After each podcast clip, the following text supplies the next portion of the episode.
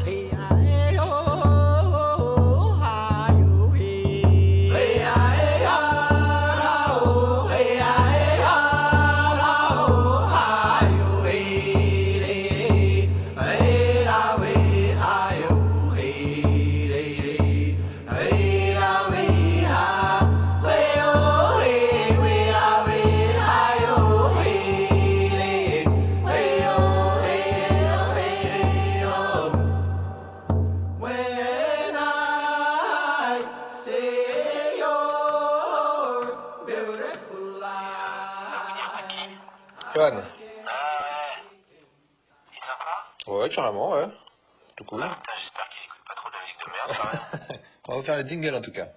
Ah, euh, c'est quoi déjà? Oui. Oui dire. Alors ok, euh, oui dire, j'en ai déjà entendu parler quelque part. Ouais, tu peux faire mieux, non? Ok, euh, oui dire, j'en ai déjà entendu parler quelque part. Ouais. Bon, mais j'espère qu'on fait pas ça pour rien.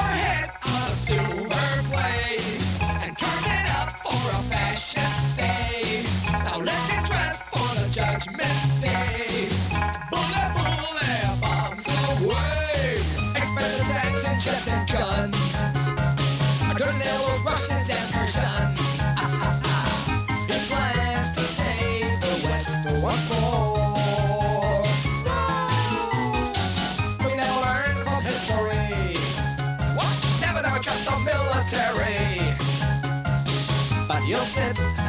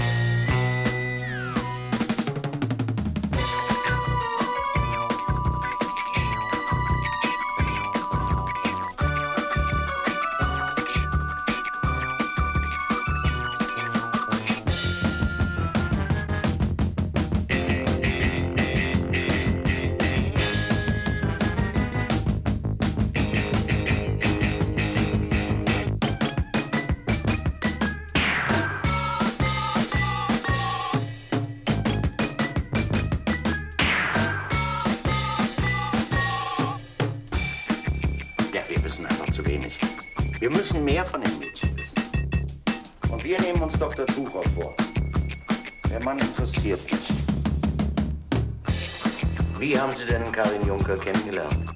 Oh, hab ich vergessen, Herr Kommissar. Hat sie immer lange Kleider getragen? Ja, sie war doch eine Hippie-Mädchen. Beschweigen Sie mir nicht etwas. Was soll ich denn verschweigen?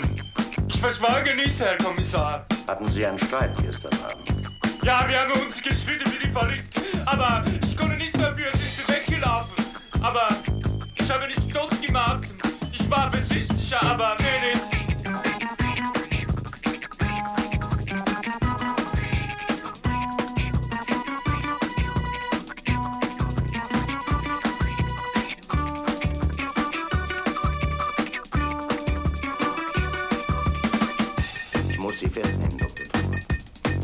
stehen unter dem dringenden Verdacht, das Mädchen getötet zu haben.